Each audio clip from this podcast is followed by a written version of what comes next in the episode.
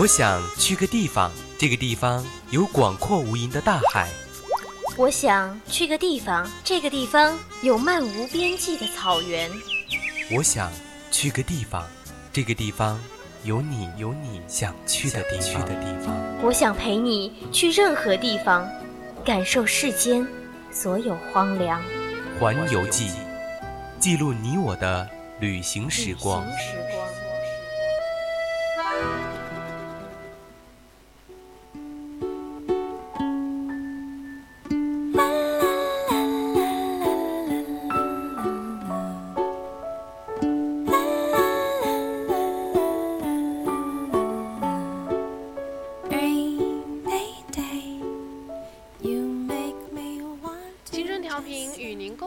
亲爱的听众朋友们，大家中午好！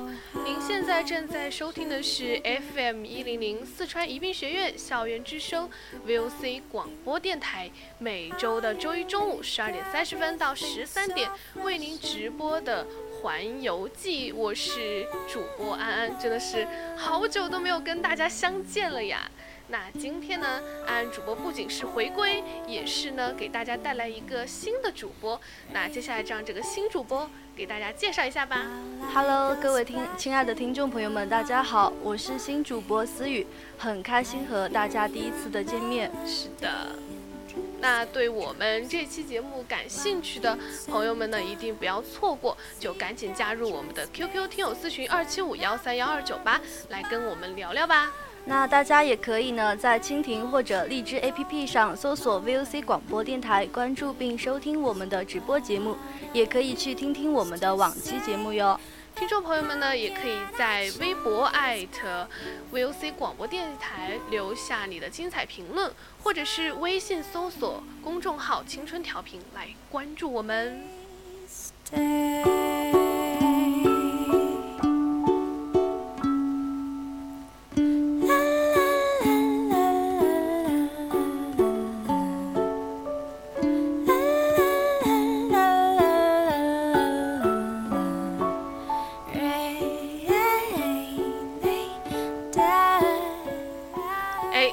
节目正式开始之前，我想问一下我们的思雨主播，你有没有特别喜欢的动物呀？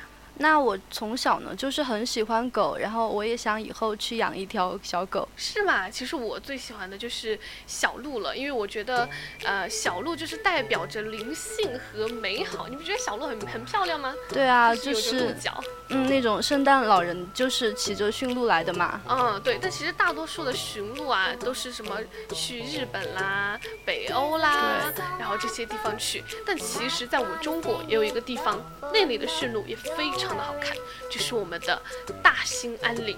对呀，就是大兴安岭有驯鹿这件事情，可能很多人都不知道。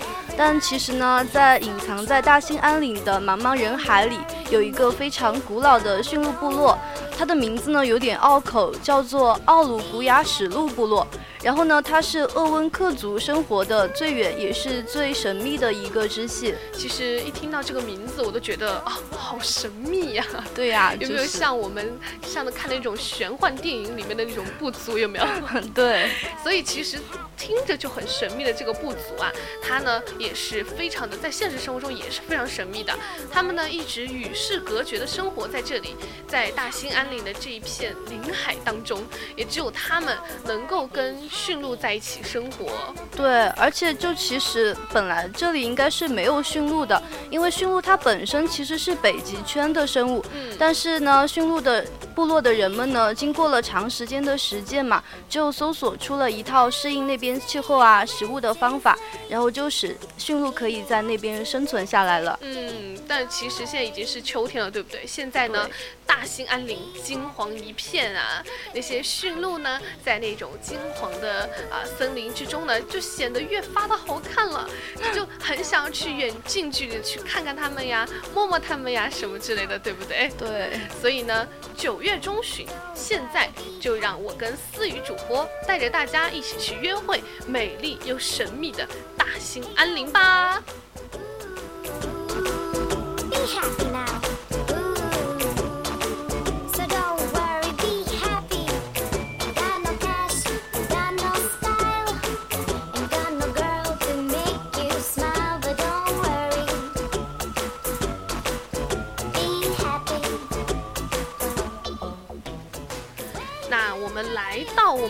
新安岭的第一站就是我们的塞拜路。其实呢，除了约会萌萌哒的驯鹿之外呢，还能够看到内蒙最美的秋景。比如说，你骑着马去穿越那种草原，去打卡那种中俄边境线，有没有觉得哇，好美丽啊？对啊，就是那边的话，我觉得你去旅游的话，肯定就是要吃得好呀，住得好，还要玩得好，然后还要拍那种很漂亮的照片。对，这样呢才是我想要的旅行。嗯，就比如说，哎，在草原里面骑着马去驰骋，我都感觉自己像是草原部落的公主了，有没有觉得？对呀，对。所以其实呢，在这个草原明珠啊，你到的第一天就会有这个蒙古族特有的哈达接机，然后还有一句。塞班鲁。如果你到的比较早的话呢，你还可以去看看西山那边有一个张子松国家森林公园，北边呢有一个世界反法西斯海拉年纪公园，还有一个成吉思汗广场。然后你就可以到呼伦贝尔的古城，然后可以欣赏一下那边的草原呀、博物馆呀那些。对，其实像内蒙古那边啊，吃的东西还挺多的，对不对？嗯，到了晚上呢，也可以去当地的夜市去转一转。这里呢有五彩刷，有菌香园火锅，还有烤肉。哎呀！听得我这口水都要流下来了，还有这种牛排，你想在草原最不缺的就是牛啊、羊啊什么东西，所以它那里的肉肯定都非常的好吃啊，就肯定很鲜美那种。对，所以其实我们来到这个塞外之后呢，我们还可以去这个末日格勒河，这个地方啊，其实就是我们的草原深处了。这里呢，你就可以看到成群的牛马羊群啊，确认了就是呼伦贝尔大草原，没错了。而且那边呢，就是还有一条很有名的河流，就是老舍先生他去过嘛，然后他形容就是九曲十八弯，用我们的话说，就是它弯弯曲曲的，就好像一条丝带那种，所以就蛮网红的这个地方。其实我以为你会说像蛇一样，哎，我个人多可怕呀！对我个人也非常的怕蛇，所以其实用丝带来形容最好了。那其实呢，末日格勒河呢是陈坝尔虎旗的一条比较蜿蜒。曲折的河水，它仿佛就像是在草原上一条盘旋的玉蛟龙，每天呢在草原上呢都展现着自己的妩媚身姿。其实这条河呢，它就是不是很宽阔的那种，因为它在那种草原上嘛，它就是如果有汛期在的话呢，也最宽不过五六米。嗯，然后它是由泉水汇聚而成的，而且它经过的很多地方都是那种没有人的地方，就是山地啊、草原啊，所以河水是非常的清澈的，没有经过污染的。然后呢？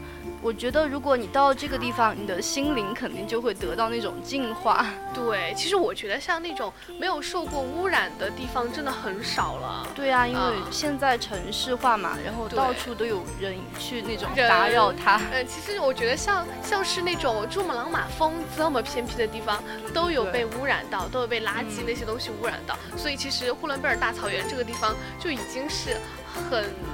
就已经是很那个的地方了，很少有的。对，其实我觉得，呃，像刚刚安安说的，呃，我们在这个草原上去驰骋啊啊，我觉得像骑着马在草原上驰骋的感觉，真的非常的爽呀。因为是秋天，到处都是金黄色的，我就觉得秋天真的很温柔，就很适合去旅游。对，而且还很适合拍照。那边呢，就是有很多那种成片的草捆嘛，它就是金黄色的，然后你就可以在那边带一个会摄影的朋友啊，去拍拍照啊什么的，肯定特别的美。对，所以其实我们说完了我们的呼伦贝尔大草原，我们刚刚最开始说的是要去大兴安岭看我们的驯鹿，对不对？对啊。那其实今天呢，我们就要正式的去见鹿，去驯鹿的家，这个鄂温克驯鹿部落了，探索最后的。奥鲁古雅史路部落，看看他们这个神秘的部落，它是怎么生活的？对，就是感觉很神秘，但其实也不是那么神秘。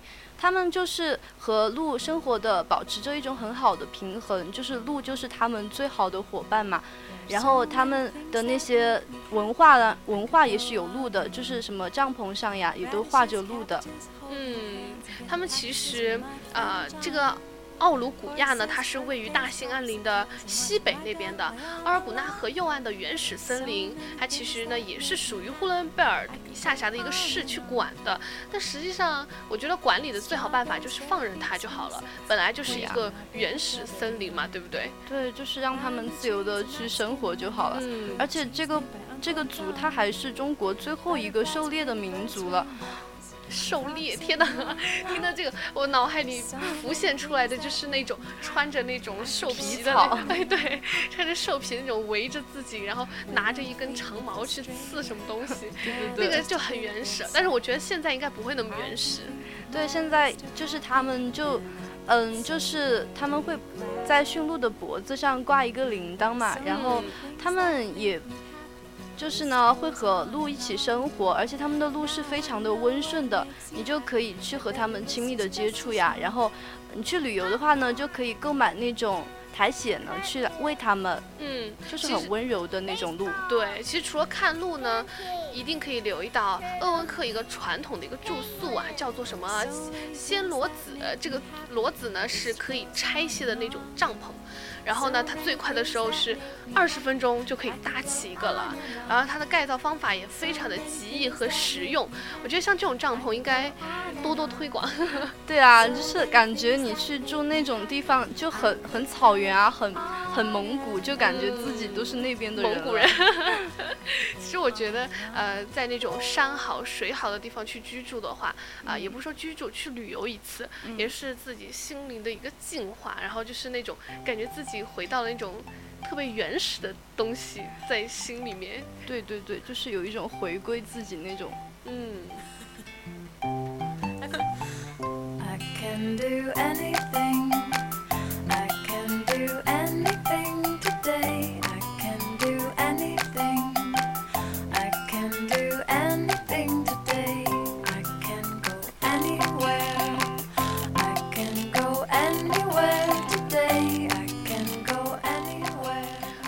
刚刚跟大家聊了路啊，其实我觉得在蒙内蒙古那边，当然不仅仅都是些原始的东西，对不对？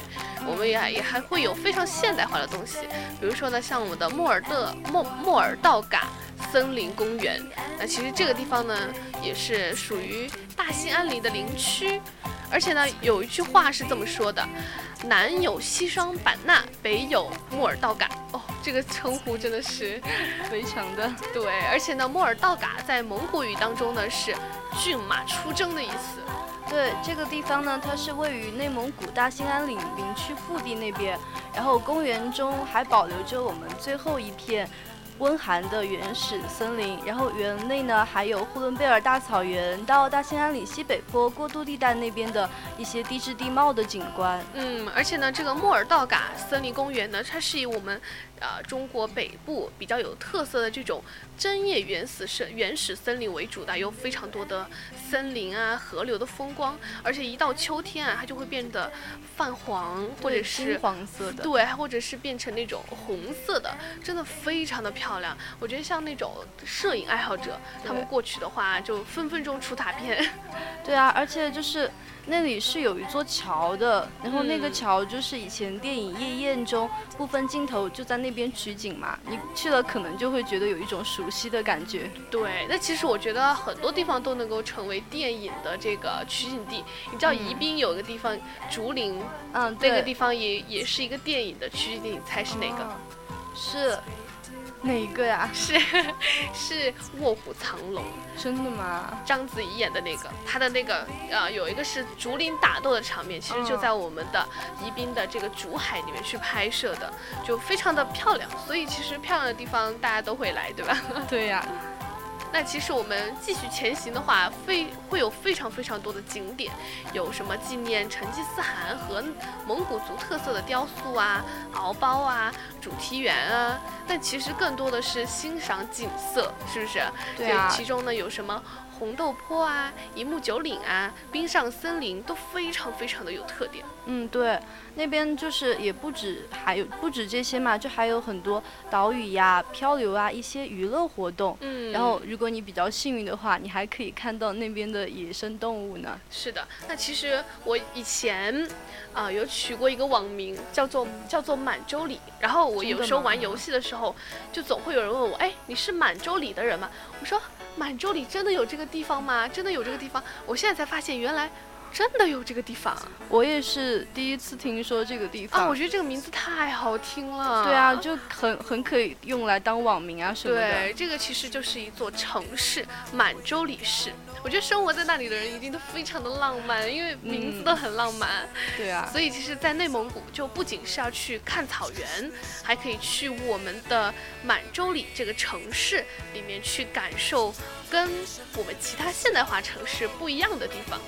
对，然后呢，呃，满洲里呢，它原称呢是称为霍勒金布拉格，然后在蒙古语里面的意思嘛，就是旺盛的泉水。嗯，然后呢，这一座这一座城市呢，它是有百年的历史的一个口岸城市，而且就是它是那种。就是融合了我们中国啊、俄罗斯还有蒙古国的三国的风情，就是嗯被被大家都称为东亚的窗口。太漂亮了。其实走在这个满洲里的街道，我看这个照片啊，都觉得是仿佛置身于异国他乡。那实际上它就是我们中国的地方。虽然说满街都是俄文啊，还有那种金发碧眼的俄罗斯姑娘，那这里呢其实是可以看到中俄国门的，就是那种边境线的那种。对，而且就是因为它是那种交界的地方嘛，所以嗯你来这里的话，一定要带上自己的身份证。如果是外籍的人的话，是不能够进入的。对这句话是非常好？港澳台的同胞们也要带通行证，然后嗯门票呢都要自己处理哦。对，其实满洲里有特色的地方非常多啊，比如说我们的中苏金街呀、俄罗斯建筑啊、哥特式建筑啊，还有法国古典主义建筑、意大利文艺复兴时期的建筑，在这里大家都可以看到。所以满洲里真的是一个非常多元化而且非常有魅力的一个地方。对，我觉得如果去那边，一定可以感受到很多不一样的感觉，就是嗯在我们这里是感觉不到的那种异域的特色。对，所以其实呃，我们去了森林，去了公园，还去了城市，还是得去爬爬山了。今年最对呀最流行的就是爬山了。带你去爬山。对，呃，今天我们要带大家去爬的这个山呢，叫做伊和乌拉圣山。那伊和乌拉呢，在蒙古语的意思其实就为大青山。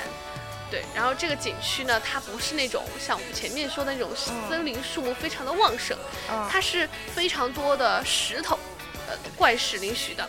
然后呢，站在山上就可以看到非常非常漂亮的海拉尔河。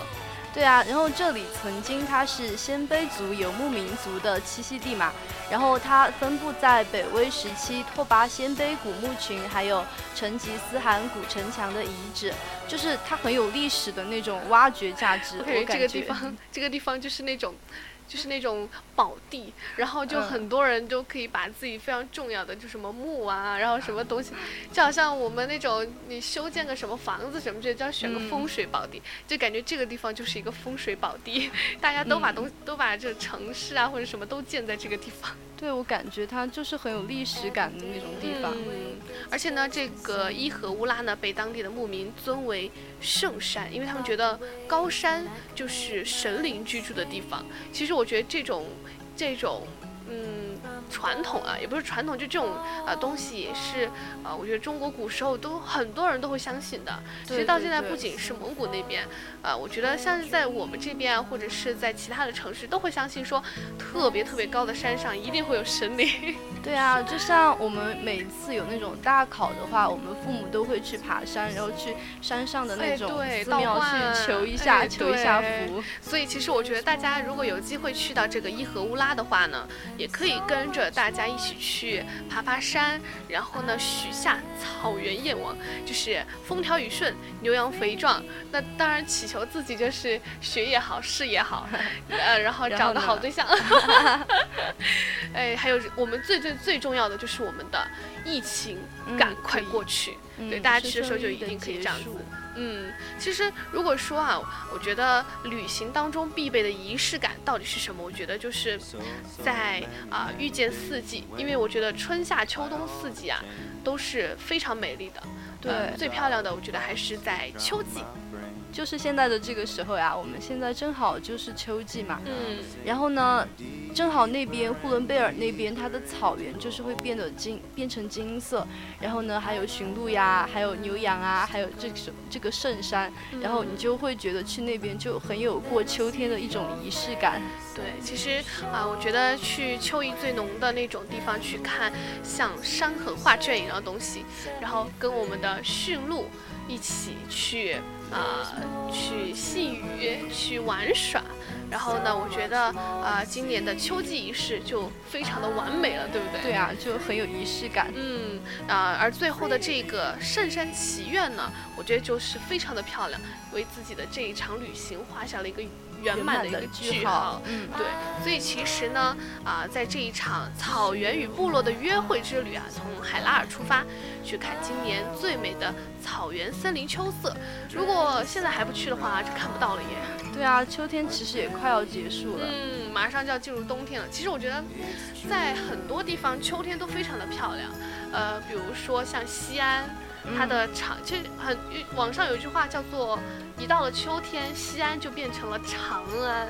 为什么呀？因为其实西安那边有非常多的名胜古迹嘛，然后有一个地方是一个古寺，然后当时是唐朝的唐玄宗吧，好像是嗯。在那里种了一棵银杏树，哦长了银好杏。对，长了好几百年了，然后真的就是一到秋天，那棵银杏树全是金黄色的，对，非常的漂亮，而且它那里还有一个泉水叫观音泉，嗯，就非常的神奇，就那个时候你会相信，真的会有那种神灵的感觉，就是无论是下雨还是天旱，还是任何的天气情况，它的水位永远都不会降，也不会增，而且它的水永远都是保持的很清澈，好神奇啊！我感觉这应该是地理知识了吧？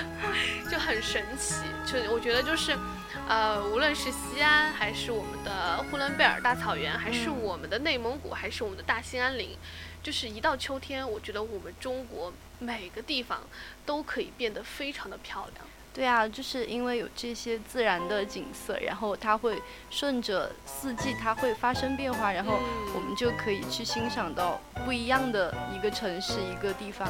对，其实我觉得不仅是，呃，秋天的那种。啊、原始原始森林那样的秋天啊，嗯我觉得像城市的秋天也非常的好看。对呀、就是像我们的学校，它秋天了，树树叶就变黄了，然后会落下来，然后你就感觉踩在那种金黄的东西上面，很我觉得我们学校，像我们学校最漂亮的地方，我想想，我觉得我们学校最漂亮的地方就是一平台，一平台的那个林荫道那个地方，哦，对，那边就是很凉快。不仅很凉快，我觉得它到秋天，它的那些树叶啊也会变黄，虽然说黄的没那么好看，但是 每天它都会掉很多叶子，对啊然后我们的阿姨每天早上都很辛苦地去扫那些东西，但是我觉得。如果说是非常懂摄影的朋友，他能够把我们的学校真的是拍得非常的漂亮。对啊，就是可以分季节拍，就会有不一样的感觉。嗯，所以呢，我们刚刚我刚刚安安主播呢跟我们的思雨主播啊，给大家推荐的这个非常漂亮的大兴安岭，大家有机会呢一定要去看一看。